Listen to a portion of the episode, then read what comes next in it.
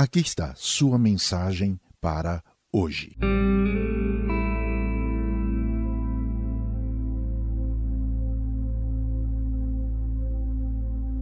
Preste atenção às seguintes afirmações: Homem não chora. Mulher é sentimento. Homem produz e tem. Mulher é improdutiva e recebe. Homem é livre. Mulher é dependente. Homem é provedor. Mulher é provida. Homem é cérebro, razão. A mulher é coração, emoção. Algumas dessas afirmações podem ter algum fundo de realidade. Outros são conceitos que tiram do homem e da mulher a expressão de suas capacidades e características. Perceba comigo o que está envolvido nessa discussão. No esforço para corrigir essa situação, a Assembleia Geral das Nações Unidas propôs as mesmas condições de orientação profissional, de acesso aos estudos e de obtenção de diplomas nos estabelecimentos de ensino de todas as categorias profissionais. Essas medidas, entre outras, visam a eliminação de qualquer concepção estereotipada dos papéis masculino e feminino em todos os níveis, em todas as formas de ensino, mediante o encorajamento à educação mista e a outros tipos de educação que contribuam para alcançar esse objetivo. Já temos muitos campos profissionais com participação igualitária do homem e mulher.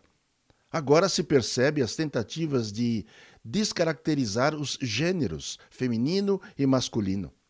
Essa ordem que procura subverter a biologia, a ciência, a religião e as características dos gêneros é bem conhecida nas revelações bíblicas.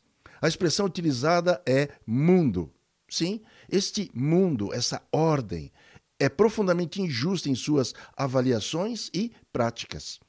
Ao mesmo tempo que declara que os homens e mulheres são iguais, paga salários diferentes só para falar desse exemplo. Agora, no reino de Deus, o homem tem sim responsabilidades diferentes da mulher. Isso não implica em qualquer superioridade, pois a humanidade caracteriza-se pela união e cooperação mútua do homem e mulher.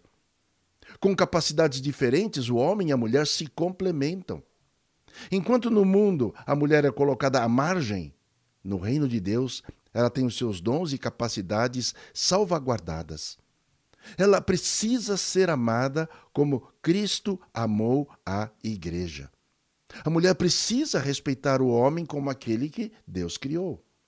O confronto do mundo com o reino é milenar, mas chegará ao fim. Você vive os valores do reino ou do mundo? Então precisa conhecer o evangelho do reino de Cristo Jesus. Você precisa. Converse comigo a respeito dessa questão em minha página no Facebook, Mensagem para Hoje. Espero você por lá.